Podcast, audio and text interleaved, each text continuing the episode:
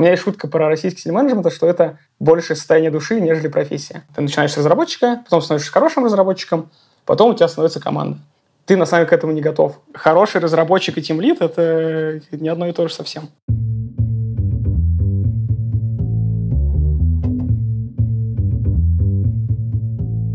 Привет, я Юра Агеев, и это 277 выпуск подкаста Make Sense. Вместе с гостями подкаста мы говорим о том, что играет важную роль при создании и развитии продуктов. Люди, идеи, деньги, инструменты и практики. И сегодня мой собеседник Алексей Панов.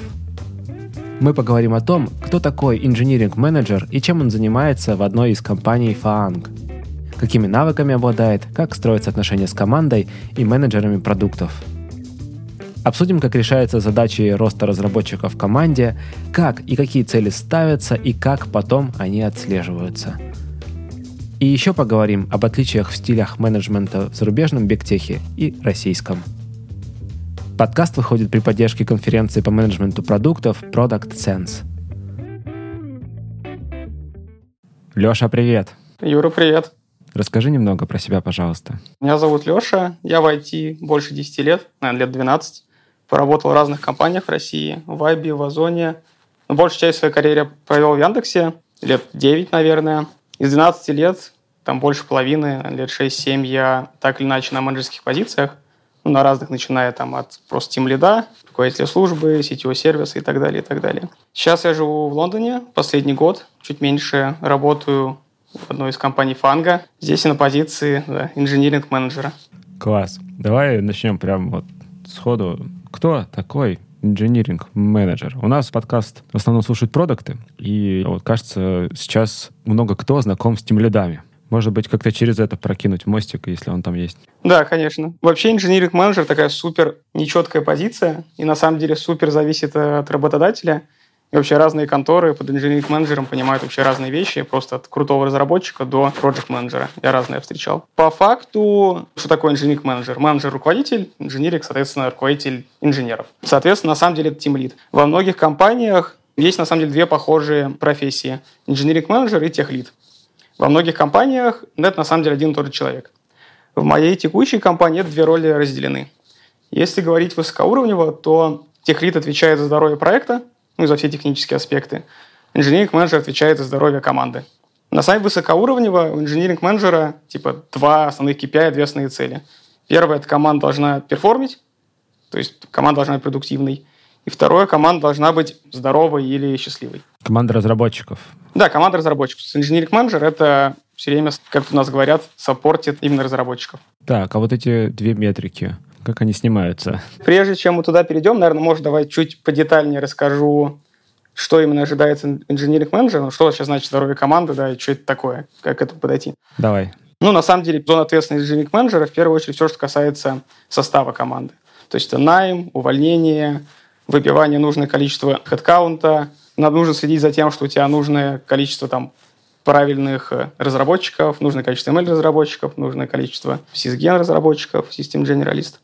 Второе, все, что касается people менеджмента, то есть это рост людей, промоушен людей, работа с андерперформерами, все, что с этим связано. Третье, в любом случае в зоне ответственности инженеринг-менеджера это стратегия и direction команды, то есть ты должен как-то направлять такой в виде Норстара чем вообще занимаетесь. А вот это что значит? Подожди, потому что стратегия в словаре продукт менеджеров такое что-то большое, дорогое, а в контексте инжиниринга что оно значит? Да, на самом деле самое важное это типа определить скоп своей команды.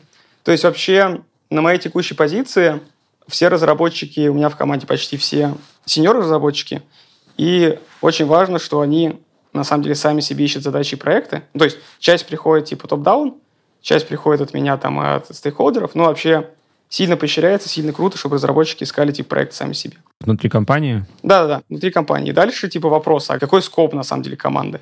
А что вот значит скоп? Подожди, потому что тоже, знаешь, это скоп, это объем работ, например, может быть, или скоп это... Да, хороший вопрос. Ну, то есть, я, например, работаю в рекламе, мы занимаемся оптимизацией под ROAS, Return of Ad Spend. То есть мы пытаемся максимизировать не количество конверсий, не просто там количество покупок, а суммарный размер этой покупки, размер корзины, стоимость, да. И это условно скоп нашей команды. То есть Плохой скоп команды – это типа мы делаем все. Мы делаем все, что скажут. Почему это плохо? Потому что инженер придет такой, ага, ну типа я там хочу что-нибудь сделать там с аудиторией. У меня замечательная идея. Ты такой, блин, короче, там уже две команды соседние этим занимаются. Это не наша зона ответственности. И вот под стратегией, с точки зрения инженерных менеджера, я больше понимаю именно, вот мы занимаемся этим, занимаемся оптимизацией именно под value, под деньги. И понятен скоп, понятно, где инженеры... Специализируются, по сути, да? Да. Ну и такой North чем мы хотим добиться. В рекламе, на самом деле, с этим все сильно проще, я бы сказал, чем во многих других местах, потому что в конечном итоге, ну, в рекламе как-то одна метрика, да, это типа деньги. И, соответственно, с этой точки зрения нам нужно получить деньги, получить ревеню. Инструменты и скоп, в котором мы работаем, это вот типа оптимизация под, под ROAS, условно. Это условно, что я понимаю под стратегией, под скопом задач команды. Соответственно, это еще не все. Следующее, все, что касается взаимодействия команды, на самом деле, с другими командами и смежниками, ну, то есть такое кросс-командное взаимодействие, на самом деле оно делится типа на две части. Первое – это взаимодействие с так называемыми XFN, то есть это другие смежники типа PM, PMM, DS, дата-инженеров, вот это вот все. Они как бы часть такой виртуальной команды, когда вы работаете над продуктом, но не ты их менеджер. И твоя задача, на самом деле, типа организовать дейли всякие митинги, взаимодействия. Тоже нужно в твоей зоне ответственности быть уверенным, что нужное количество XFN у тебя есть, что у тебя есть там PM выделенный, у тебя есть там DS выделенный, и все вот с этим связано. Это твоя зона ответственности. Подожди, ну DDS — Data Science, а PM — это Project Manager или это что-то другое? Нет, в моем понимании PM — это Product Manager. Project Manager здесь называют TPM. Здесь просто Project Manager нет, здесь только технические Project Manager. Хорошо, что ты это затронул. На самом деле птица достаточно редкая, моя текущая компания. Ну, у нас был один, но одна, но ее сократили недавно. И на самом деле одно из важных тоже свойств и требований к инженеринг менеджеру это на самом деле project management тоже. По крайней мере, все, что касается daily рутин, ну, то есть митинги, стендапы. Опять же, ты это можешь делегировать на самом деле. Ты можешь делегировать это другому XFN, если заинтересован. Можешь делегировать своему какому-нибудь подчиненному, который хочет себя показать. Но в любом случае, чтобы вот это все работало, это типа твоя зона ответственности. И вторая часть, вернемся чуть назад, взаимодействие типа кросс-командного, это типа взаимодействие именно с другими командами. То есть прям с другими командами инженеров, когда у вас есть там какие-то совместные цели, соответственно, взаимодействие с ними, вообще типа создание этих целей, вот это вот все, это тоже так или иначе твоя зона ответственности. И, наверное, еще одна штуковина, которая может показаться маленькой, но на самом деле отнимает много времени, это все, что касается перформанс-ревью. Что такое перформанс-ревью, я думаю, примерно все знают, кто в индустрии. Там раз в полгода или раз в какой-то период. Люди приходят и спрашивают, ну как дела, получается? Ну, не совсем так. Скорее, менеджеры собираются между собой и выставляют оценку каждому человеку. И по результатам этой оценки человек, соответственно, получает разного типа бонусы. Промоушен. Промоушен и перформанс чуть разделены.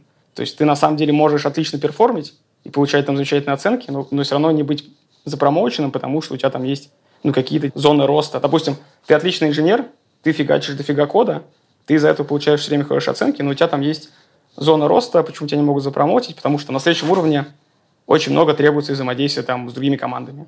А твоя, типа, вот это collaboration скиллы взаимодействия с командами, ну, пока, типа, не очень. И ты должен, типа, над, над этим вырастить, поработать. Поэтому немножко разделено. Конечно, как правило, типа, те, кто получает повыше оценки, тот те в итоге и, и промоушен получают. И перформанс-ревью, самая большая часть тоже работы, это перформанс-ревью как таковое.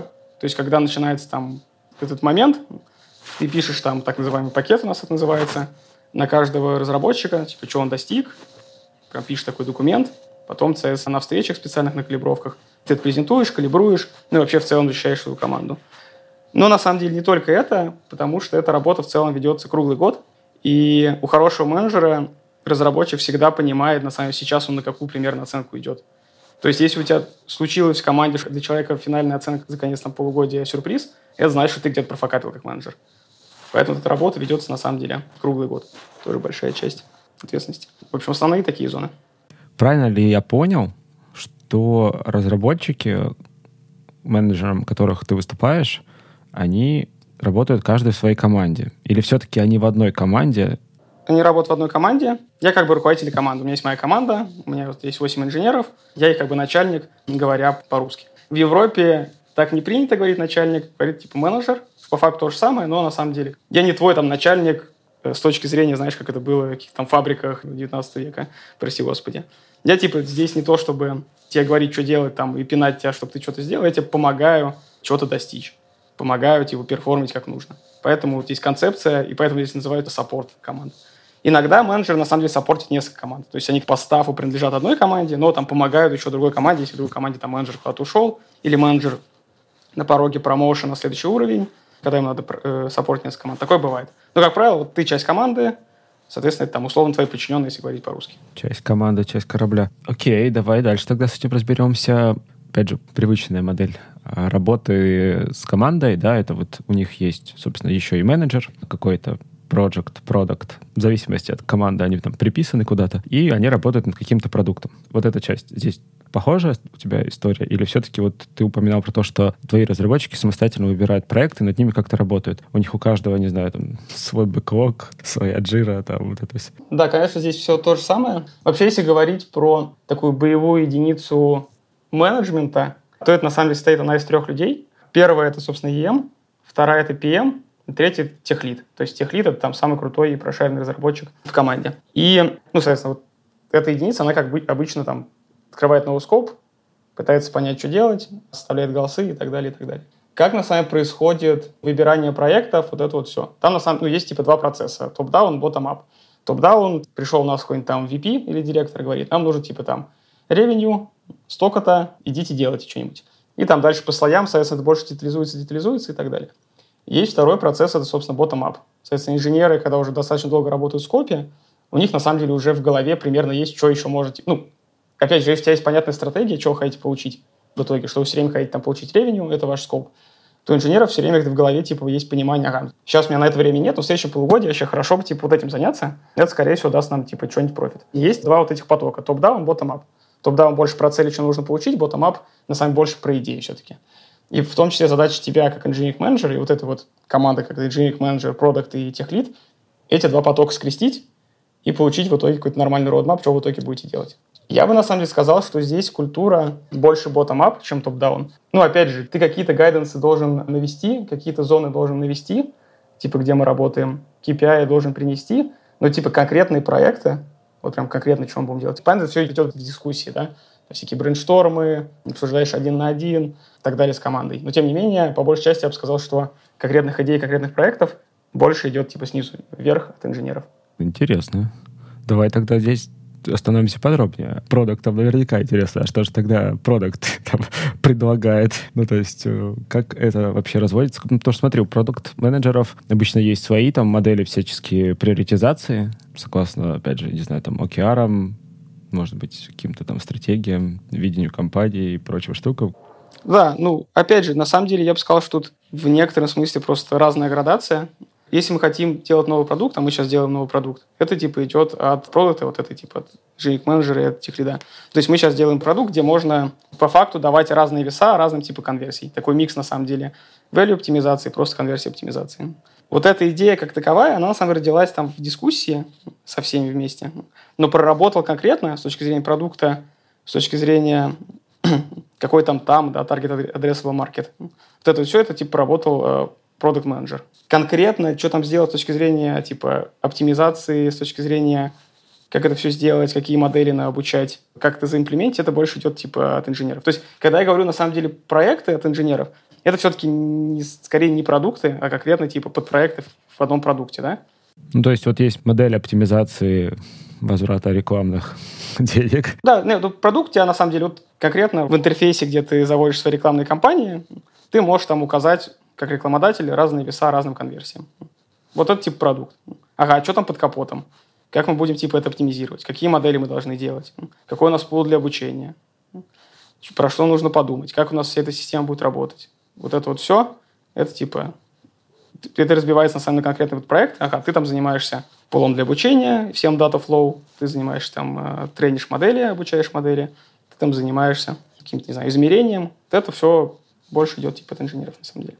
А оно в каком-то общем бэклоге? Вот, э, то есть продукты об этом знают или они потом такие, о? Да, продукты это об этом знают. Вообще много чего завязано, на самом деле, на общении. Опять же, здесь подход такой, что инженер — это не просто как бы такой ресурс, который исполняет что-то. То есть модель работы не такая, что пришел кто-то там начальник, продукт, проект, кто угодно и сказал, что делать.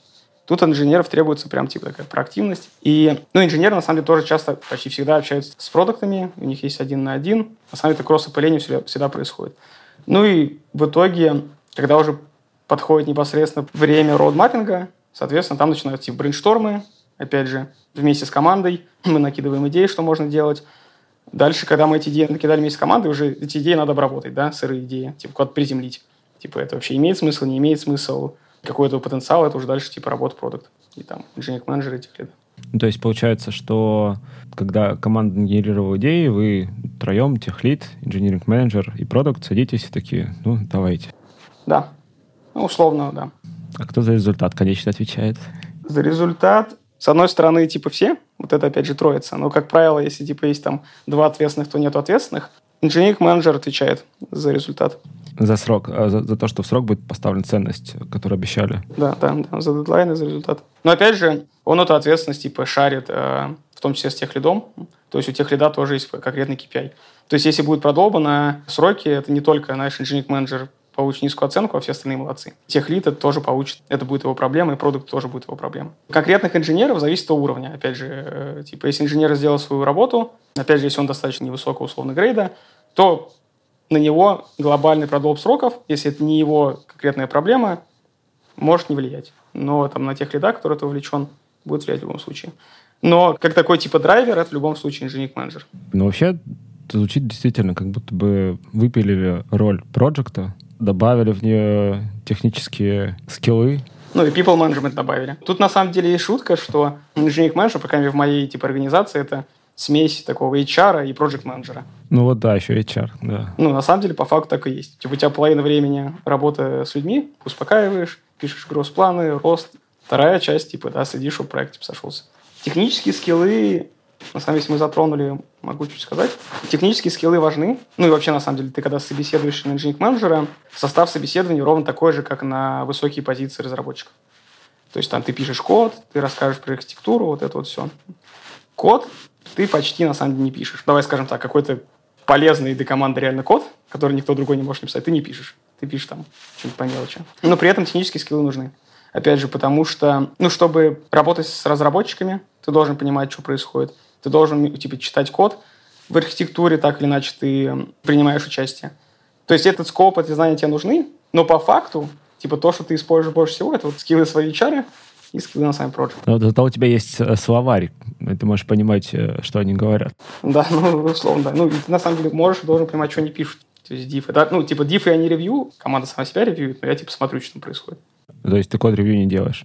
Нет, я делаю для себя скорее, чтобы понять, что происходит. Я иногда ставлю какие-то комментарии, но, короче, это без меня справится. Это моя опциональная роль. Сел вечером, налил виски, такой, ну что они там написали за неделю?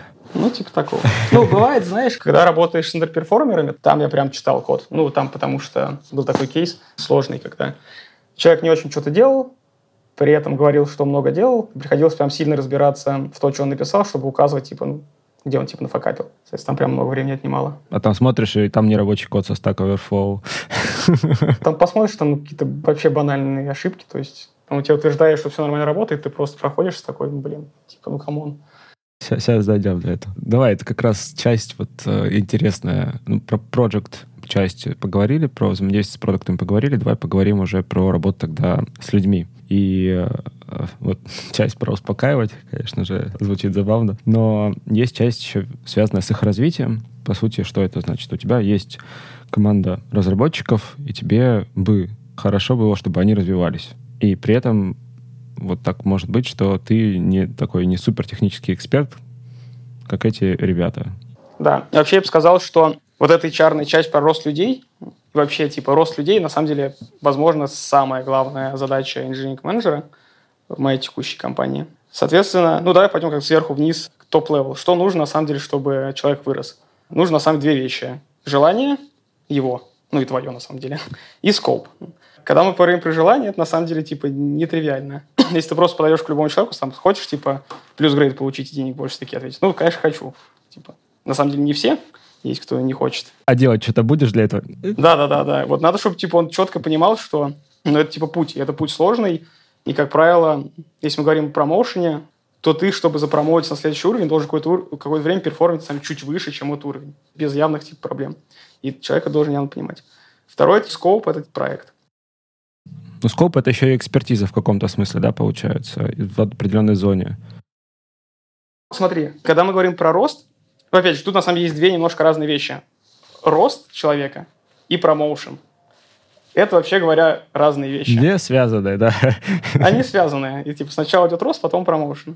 Рост – это когда ты типа ну, что, узнаешь что-то новое, получаешь новые скиллы. Ну и показываешь новые результаты, соответственно. Покажешь результаты, конечно. И потом уже промоушен, когда ты это сделал. Когда мы говорим про рост, про рост как таковой, а это твоя, на самом главная задача, самая сложная, конкретные текущие скиллы, мы как бы работаем над их ростом. Поэтому это не про то, что ты их уже имеешь, да?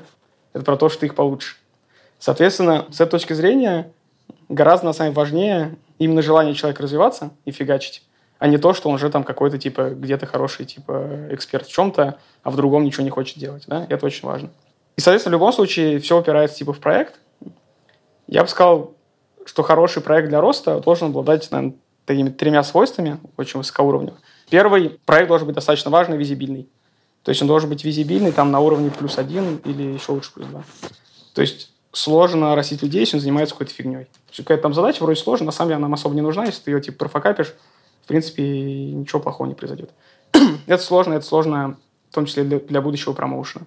Второе, задача должна быть, с одной стороны, четко поставленной, то есть вот по смарту вот это вот все.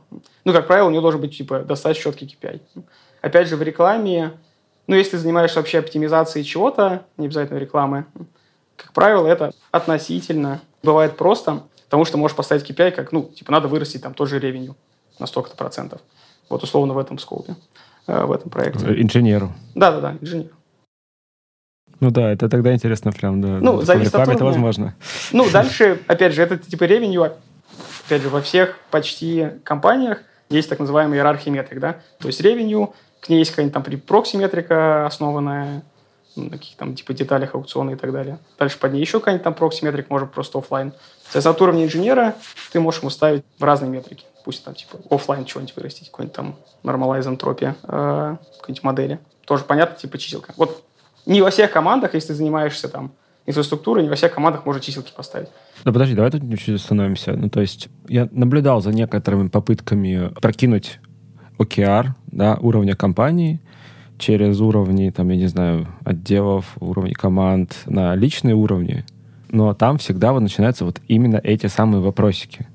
Блин, а как я, вот разработчик, например, да, могу повлиять на цели компании. Ну, там еще есть один вопрос, какое мне до этого дело, да, это вынесем за скобки. Предполагаю, что человек хочет расти и развиваться. А, и тогда действительно, получается, человеку нужно понимать, как метрика, допустим, опять же, процент не знаю, успешности работы его модели, да, там, не знаю, распознавание чего-то или, наоборот, там, какого-нибудь аукциона, как она связана потом с деньгами кто ему вот эту всю цепочку закладывает в голову? Поиск, улучшение или чего-то, чего-то. В любом случае у тебя на команду есть те или иные типа меточные KPI. И они, как правило, все-таки по конкретные проекты не уровень типа ревеню. Да, я говорю, что типа там ревеню как North Star всегда, это правда. Но в итоге конкретный проект действительно ставится в более низкоуровневых метриках. Насколько эти метрики типа, между собой коррелируют, эта иерархия? Типа идеальной корреляции никогда нету. Там всегда любой инженер расскажет 100-500 примеров, когда он улучшил офлайн на 100%, и это типа никак не сдвинуло никакой онлайн-метрики и ревенью, это нормально. Такие примеры есть, с ними на самом деле разбираются дата-сайентисты, что-то можно раздебажить, починить, улучшить там офлайн метрику, что-то просто остается, ну, shit happens, так скажем. Но в том случае какая-то типа иерархия метрик у тебя есть.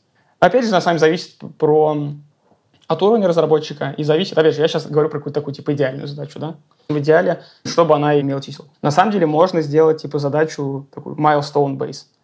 Опять же, если у тебя нет метрики, нужно просто что-то сделать, что-то зашипать, э, какой-то там интерфейс новый. Тогда ты просто типа делаешь такой milestone base. Сначала вот это делаем, там, не знаю, эту кнопку перекрашиваем, потом вторую кнопку перекрашиваем, потом там еще что-то переписываем. И, соответственно, так тоже можно трекать. Но в итоге, в любом случае, человек должен понять, когда цель типа завершена успешно, а когда цель типа зафакаплена.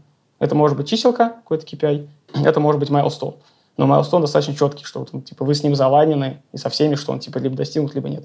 И это важно. Ну, чтобы он понимал еще сам, действительно. Да, да, да. То есть не должно быть такого, что-то там поделал, и он что-то поделал, он считает, что все зашибись, а на самом деле ни к чему это не привело, и у вас типа с ним начинается конфликт. Это супер важно. Окей. Так, это мы обсуждали пункт про правильные цели, с правильными KPI идеальная задача для инженера для того, чтобы он рос. При этом задача должна быть достаточно большая, ну, короче, должен, должна быть свобода про то, как, как что делать. То есть в идеале ты должен сказать, что надо получить, как это получить, типа это вообще ответственность инженера. Понятно, что ты ему в этом помогаешь всячески. Хорошая практика, как я обычно делаю, типа я такой, ну, типа, это надо получить. Мои идеи, вообще, я, я тупой менеджер, типа, но мои идеи, как бы я это делал, вот так, вот так, вот так вот. Но это, типа, все up to you. Ты можешь, типа, все переделать, давай, типа, с тобой обсуждать. Типа, у него должна быть свобода, типа, принятия решений и понимания, как вообще, типа, делать. Ну и третий аспект такой хорошей задачи, задача должна быть сложной. То есть это должно быть что-то новое для инженера, чего он раньше не делал. Собственно, в этом на самом деле рост и заключается.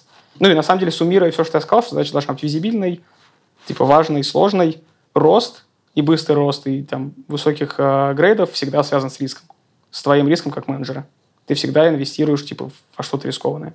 Это самый быстрый типа и действенный способ для роста людей. Даешь зону ответственности, даешь визибильность, Риск можно митигировать, понятно, но какая-то доля риска всегда остается. Это часть типа твоей работы. Уже несколько раз упоминалось э, уровень разработчиков. Что это за уровень такой? У меня вот есть, например, э, из книжек еще программистских, когда только начинал читать, такая мифическая фраза, что есть разработчики, которые просто работают, есть разработчики, которые работают x10 за десятерых, то есть, да, есть те, которые за x100. Да, давай по порядку. Про уровень разработчика я конкретно говорю про грейд. То есть во многих фирмах просто в книжках есть вот это понимание типа джун, мид, сеньор. А во многих, там, почти всех биг компаниях есть типа вот эта типа лестница грейдов. Ну, условно, четвертый. Сами числа ничего не значат. Там, число четвертый, пятый, шестой, седьмой, восьмой, девятый и так далее грейд. Соответственно, они ну, отличаются там зарплатой, отличаются собеседованиями, если ты туда идешь, и, соответственно, разный уровень разработчиков. По поводу, на самом деле, X10, X100, это как-то с уровнем коррелирует немножко другое. Отвечая на вопрос, типа, бывают там разработчики X100, X10 относительно других, ну, с одной стороны, что такое это X100, непонятно, и вообще как-то совсем численно-то перформанс человека ну, не знаю, может, это как раз, знаешь, вот уровень там Линуса Торвальца, который Linux там писал самостоятельно какое-то время. Не, ну как ты числку, типа, количество строк кода, понятно, что, типа, сколько в день Ну, по практике я наблюдал просто, что вот действительно есть ребята, которые просто им сесть, там, не, не зашкварно перевести целый проект на новый фреймворк, например, да, или самостоятельно написать какой-то огромный модуль. Вот, ну, такие штуки. Короче, смотри, про X100 конкретно про чиселку не знаю, но вообще, да, конечно же, это существует. Более того, в некотором смысле бывает X минус 100. То есть бывает человек, который который типа отрицательный, отрицательный импакт вносит в команду. И Дизастер. Это бывает. Там особо ничего не делают, все токсичат и всех вокруг демотивируют. Да, такое бывает. Я бы на самом деле сказал, что в некотором смысле даже эти топ-перформеры по сравнению с андерперформерами, они даже несравнимы. То есть это то, что там x100, x миллион. Типа они просто могут решать задачи, которые другие люди задачи решать просто не могут. Соответственно, это супер, супер несравнимо.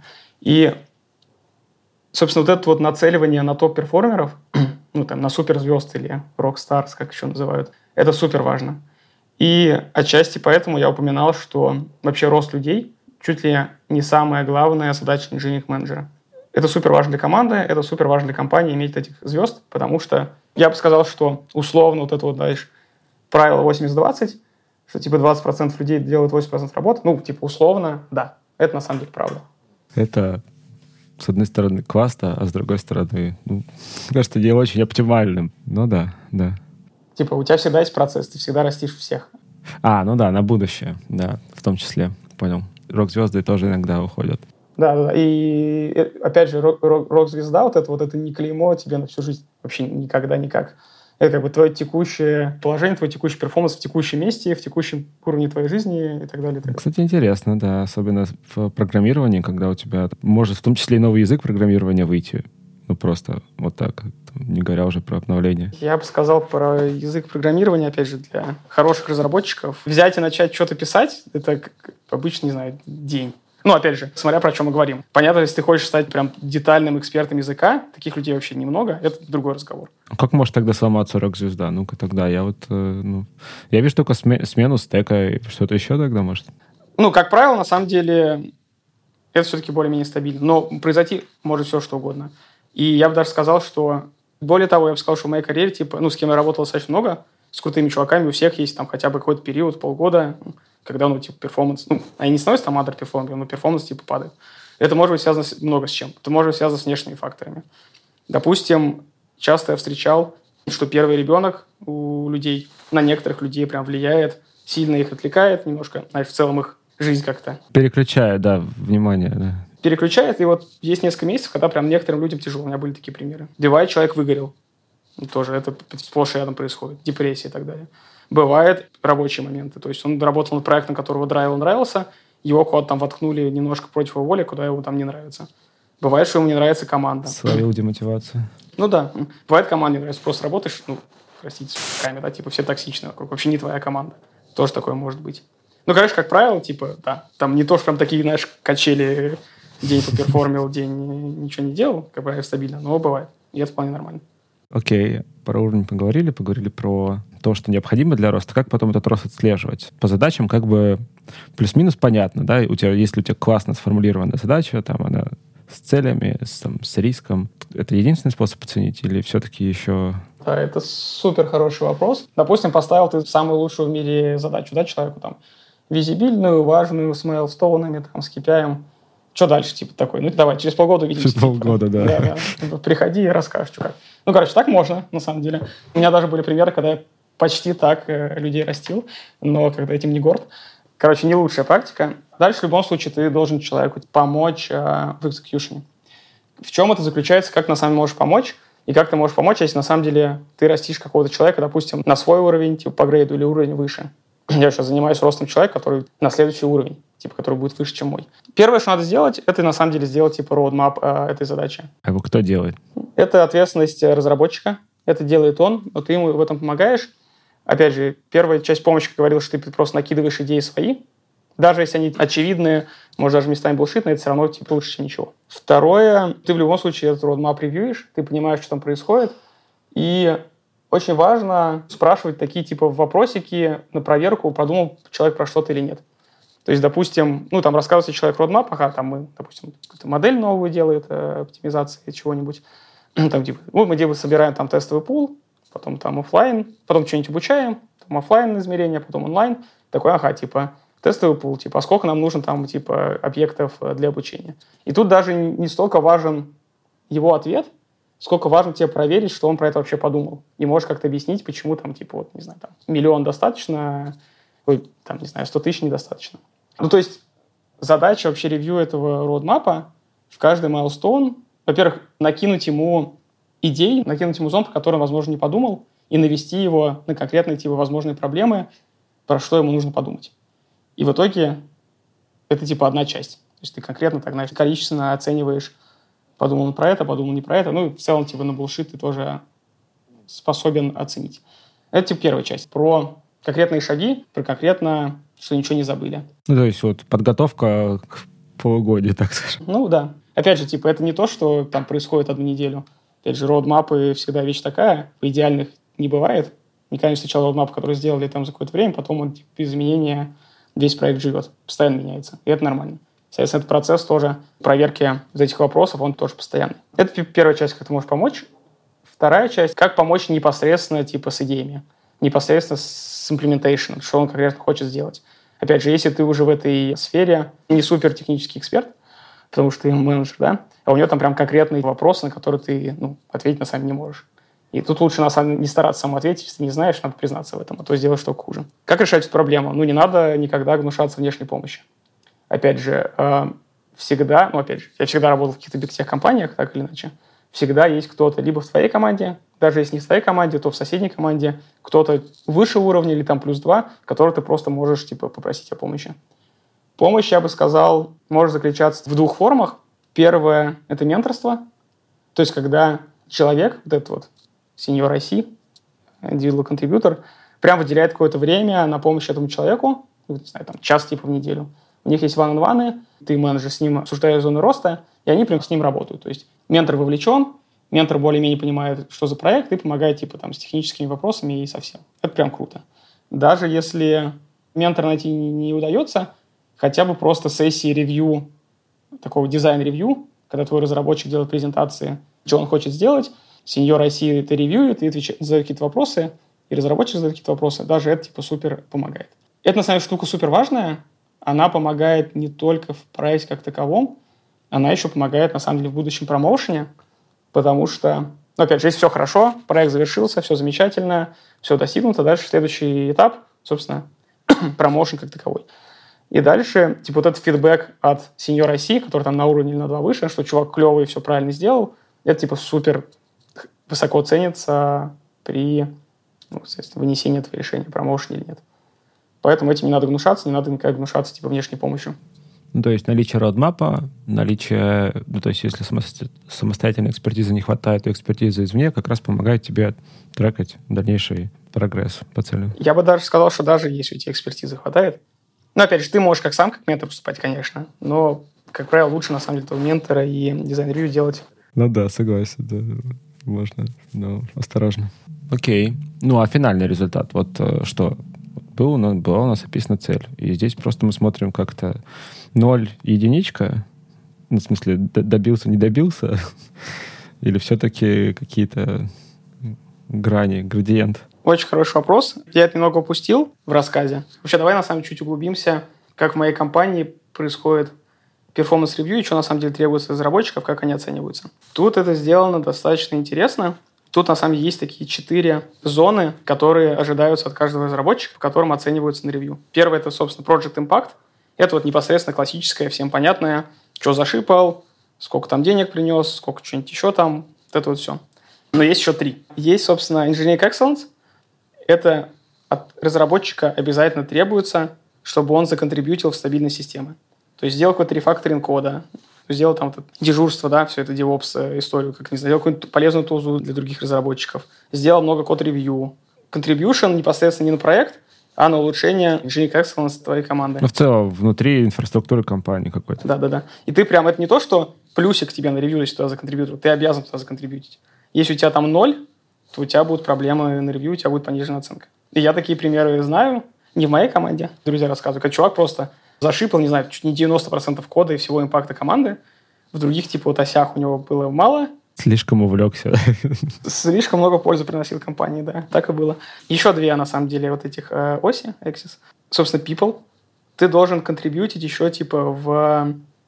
Как помогать людям вокруг себя. Что это такое, на самом деле? Это... Как менторинг или наставничество? Менторинг, наставничество, найм, то есть интервью, всякие knowledge сессии, когда там собираешь людей, рассказываешь про свою зону, ну, рассказываешь про что-то, что людям интересно.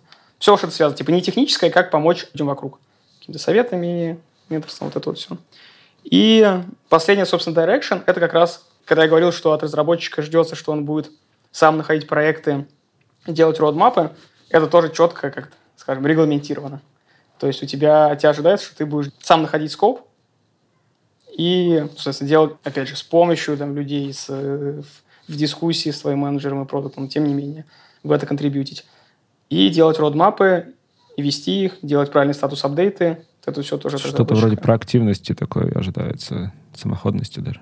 Ну да, да, да. Это нацелено на то, что не просто сидишь на попе и ждешь, когда к тебе менеджер пришел с задачей, а активно ищешь, куда наконтрибьютить. И промоушен, соответственно, с этим же связан. Я, мы, мы говорили про проект, как самое важное в любом случае, но у человека может быть какие-то там э, проблемы с коммуникацией. Допустим, у него там много фидбэка от его смежников или от команды, что он там конфликты делает, вообще там что-то, когда рассказывают про статус апдейта, ничего не понятно, что он делает, вот это вот все. И это прям реальный блокер типа для промоушена.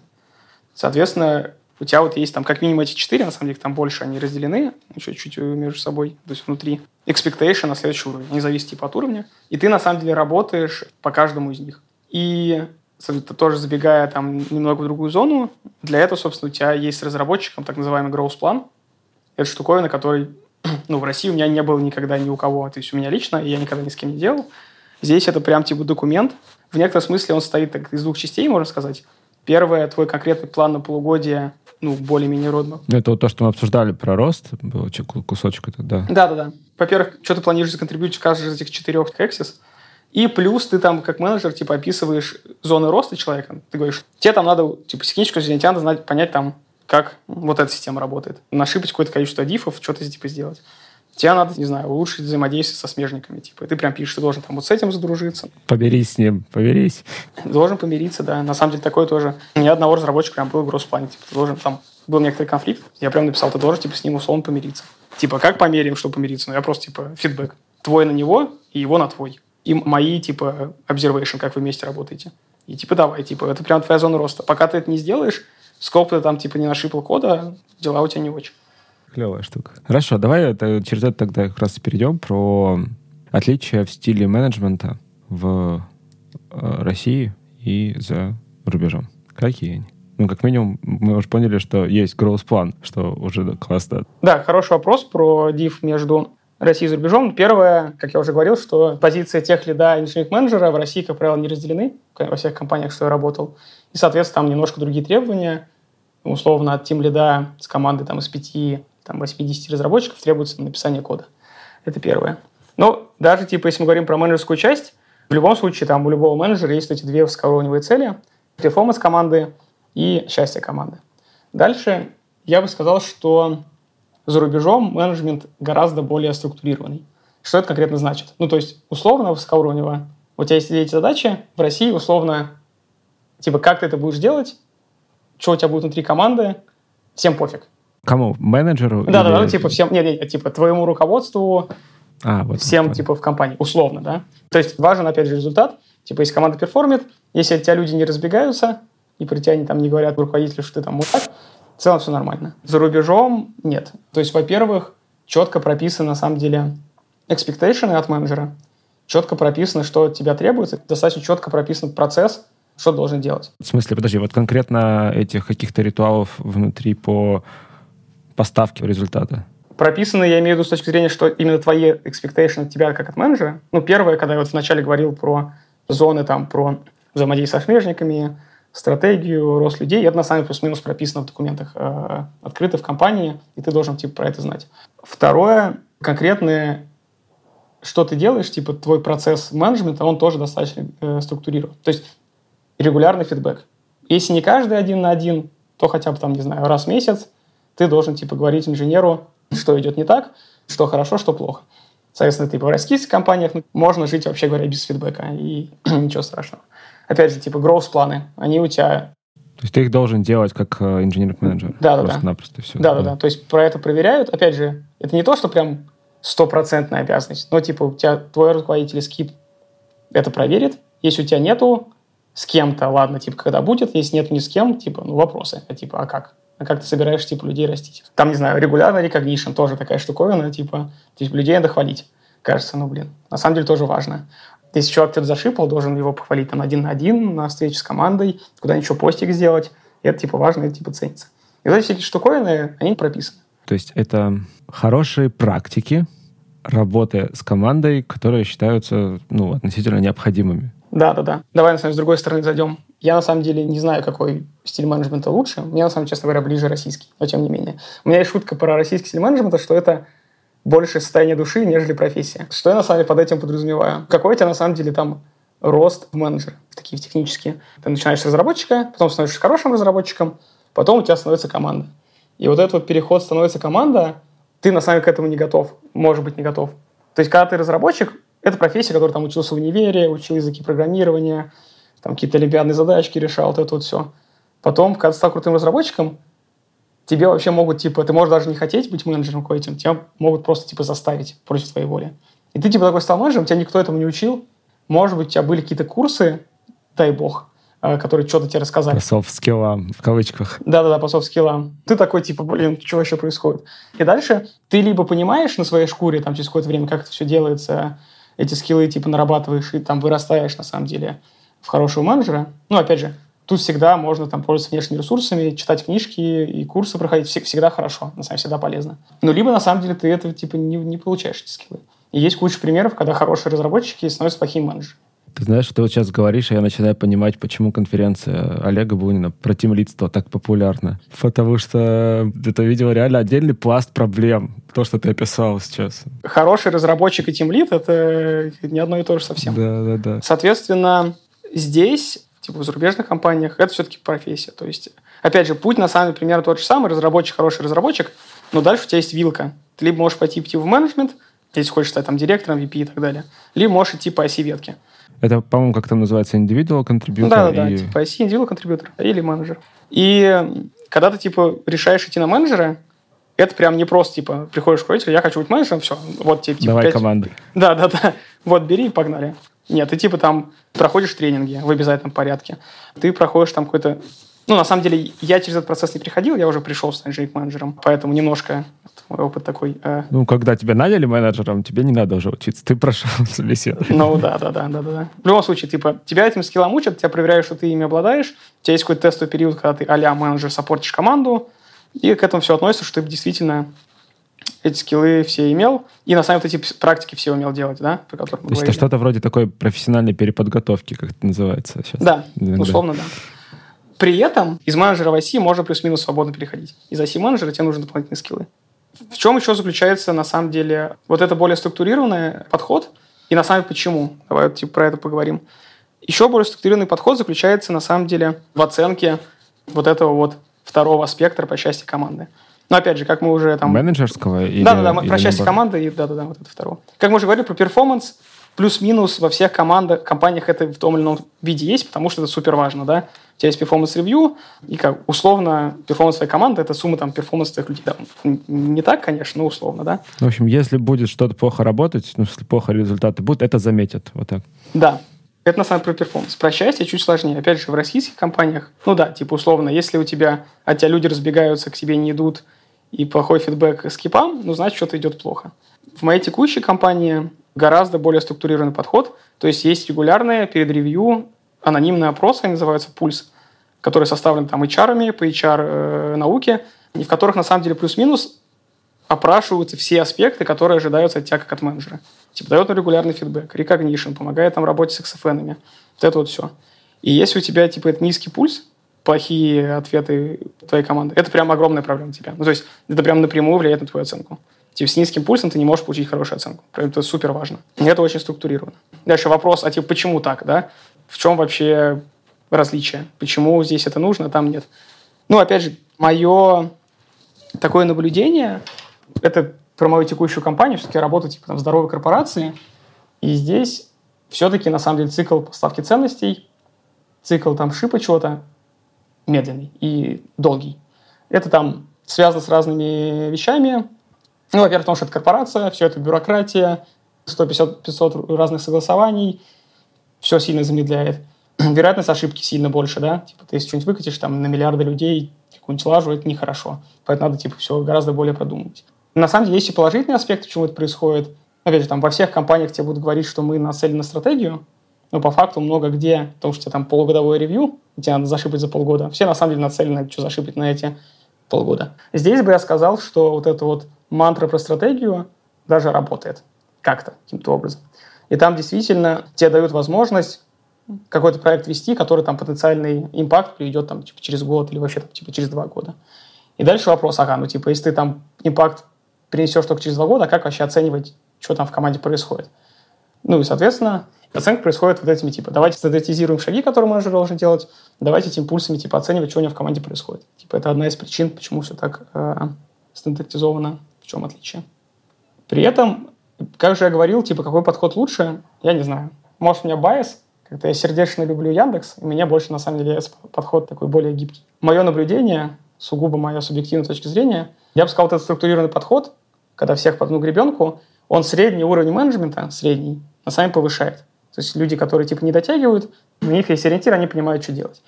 Тем не менее, типа уровень самых крутых менеджеров, этих рок-звезд, я бы сказал, что лучше вот в этом гибком а, подходе, потому что у человека типа есть свобода. Его не зажимают эти рамки. Он может там вести дела в своей команде как хочет. И в итоге, на самом деле, мне кажется, делать больше импакта для команды, больше пользы. Ну, это такое мое субъективное мнение. Ну, да. Ну, в том плане, что и то, и то имеет быть место. Меня идея со стандартизацией вот этих практик прям отзывается. Потому что действительно, кажется, это как минимум помогает это вкатиться в деятельность. А там уже, да, да, да, да. Разобравшись. На самом деле, еще один аспект. Тоже команд, компания мультикультурная. В России, понятно, что тоже все компании разные, даже э, команды внутри компании по-разному идут дела. Но, тем не менее, все, тем не менее, варятся в одном и том же бульоне. Прости господи. Все плюс-минус понимают, что менеджеры должны делать, что от них ожидается. Здесь типа менеджер типа из России и менеджер из Индии, ну, у них может быть совершенно вообще разный подход. А, разный культурный код, да-да-да, еще. И тоже. культурный код, и вообще они должны могут по-разному вообще понимать, что такое менеджер, что от него нужно. Да. Соответственно, это дополнительная еще мотивация, почему нужно стандартизировать и каждому конкретно рассказать, что ты вообще должен делать, условно. Да, это тот еще вызов так-то. Хорошо. Еще ты упоминал андерперформеров. И мы когда еще на подготовительном созвоне обсуждали эту тему, как раз она попала у нас в категорию отличия менеджмента российского и зарубежного. В том смысле, что в России никто не хочет с ними работать. Ну, на самом деле, я бы, я бы не был сейчас так радикален. Хорошим, я бы сказал, что это не так обязательно. Хорошие менеджеры сами работают. Ну, могу что-нибудь рассказать да, по этому поводу. Да, про андерперформеров. Ну, тут, наверное, можно ответить на два вопроса. Типа, зачем работать с андерперформерами? Кто такие, давай э, переведем на всякий случай. Да, это те люди, которые не дотягивают до планки результативности. Да, да. да условный критерий, что он там на последнем перформанс-ревью получил, типа, там, ниже ожиданий, да, below expectation, низкие оценки, или там несколько ревью подряд. Опять же, там, это условный критерий.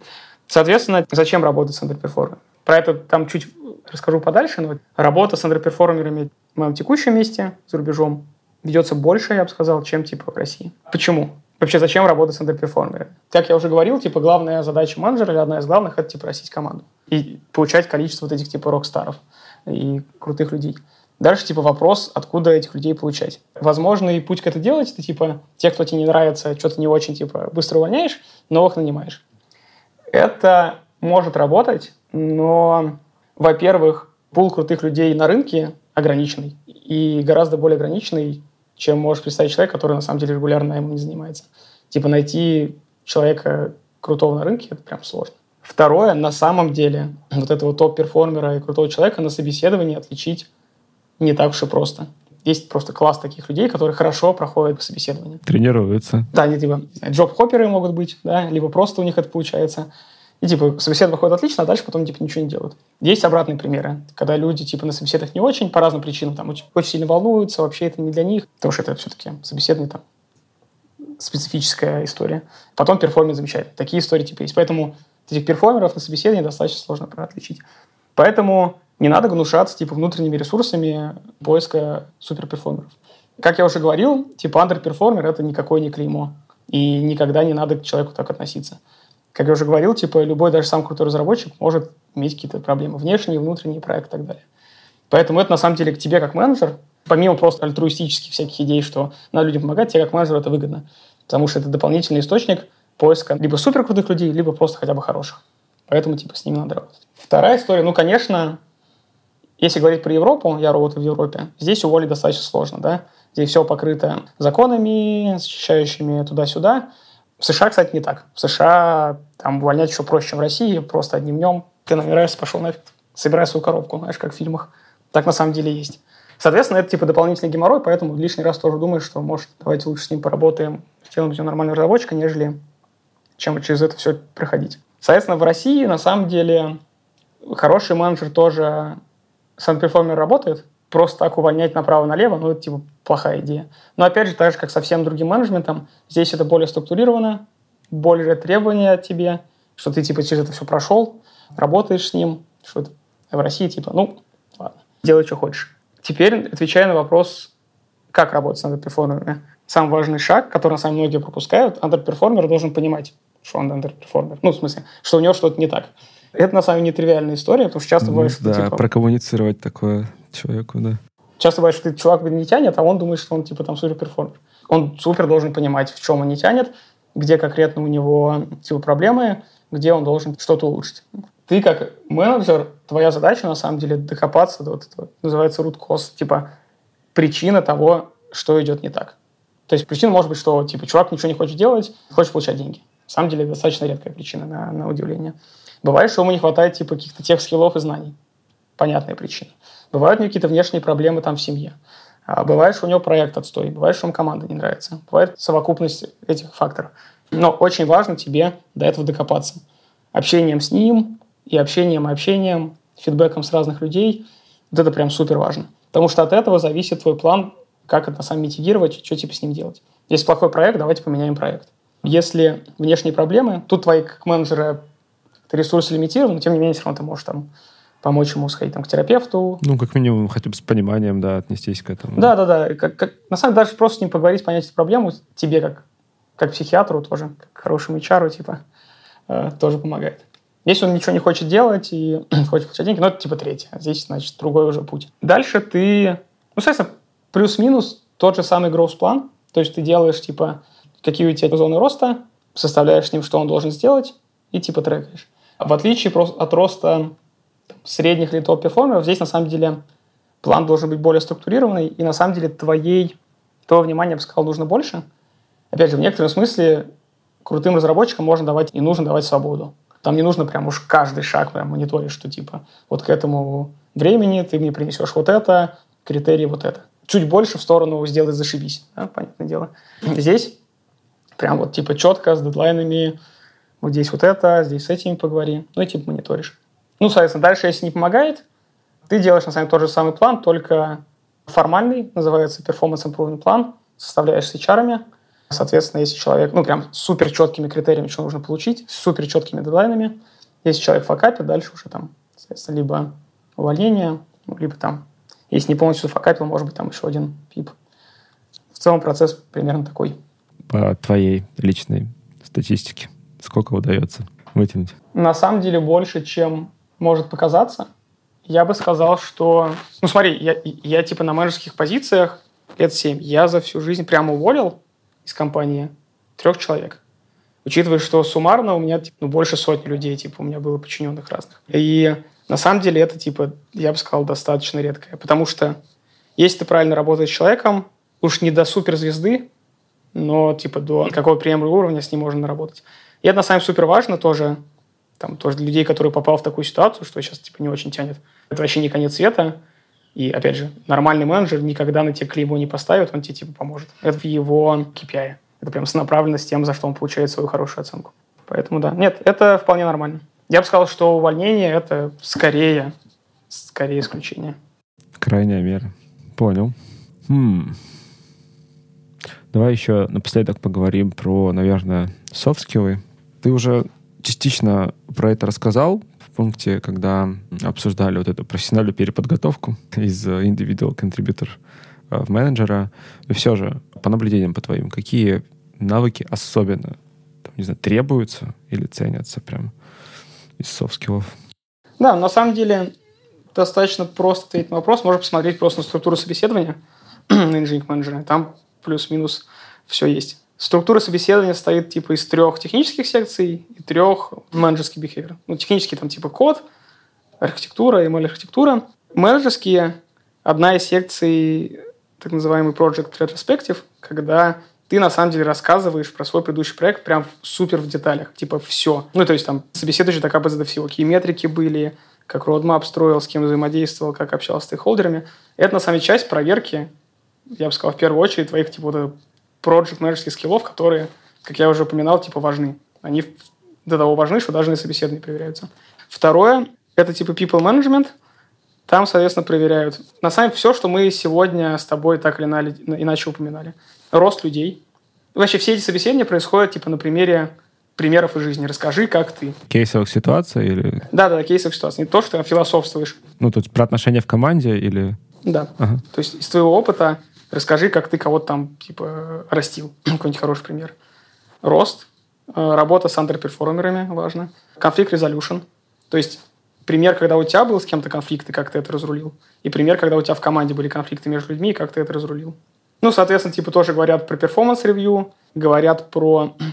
Немного затрагивают типа структуру, как ты ведешь дела, типа там one-on-one ы какая у тебя структура one-on-one ов какая у тебя структура встреч, все вот этим вот связано. Рост – работа с underperformer ами, как ты вообще работаешь с командой, и все вокруг этого. Третья секция, она такая типа микс всего. Типа напоследок давайте спросим все из этих двух на перемешку. Что-нибудь из проекта типа спросим, что-нибудь спросим про people management еще раз, что, может быть, не спросили. Такая типа завершающая. Менее структурированная, чем все остальные. То есть твои скиллы, как инженер-менеджера, в первую очередь, да, сказал софт-скиллы. Ну, то есть вообще общение с командами, общение типа со смежниками, общение с XFN, налаживание вот этого trust а, чтобы когда ты людям говоришь какой-то фидбэк, они вообще тебе верили и понимали, а не просто какой-то не пойми, кто с горы мне что-то тут говорит. Это типа важно. Ну и, соответственно, да, из умений, типа вот это все. Рост, performance review, работа с перформерами, project management. Все, что мы сегодня обсуждали. Класс. Такое резюме получилось. Леш, спасибо тебе большое за интересную беседу. Спасибо тебе огромное, Юр, что позвал. Было приятно пообщаться. Спасибо. Взаимно. До встречи. Пока-пока. Пока. Это был 277 выпуск подкаста Make Sense. Сегодня вы слушали Алексея Панова и меня, ведущего подкаста Юру Агеева. Если вам понравился выпуск и вы считаете информацию, которая прозвучала полезной, пожалуйста, поделитесь ссылкой на выпуск со своими друзьями, коллегами, знакомыми. Ставьте лайки и оставляйте комментарии в сервисах, где слушаете подкаст. Это поможет большему количеству людей узнать о том, что он существует. Спасибо, что были с нами. До следующего выпуска. Пока.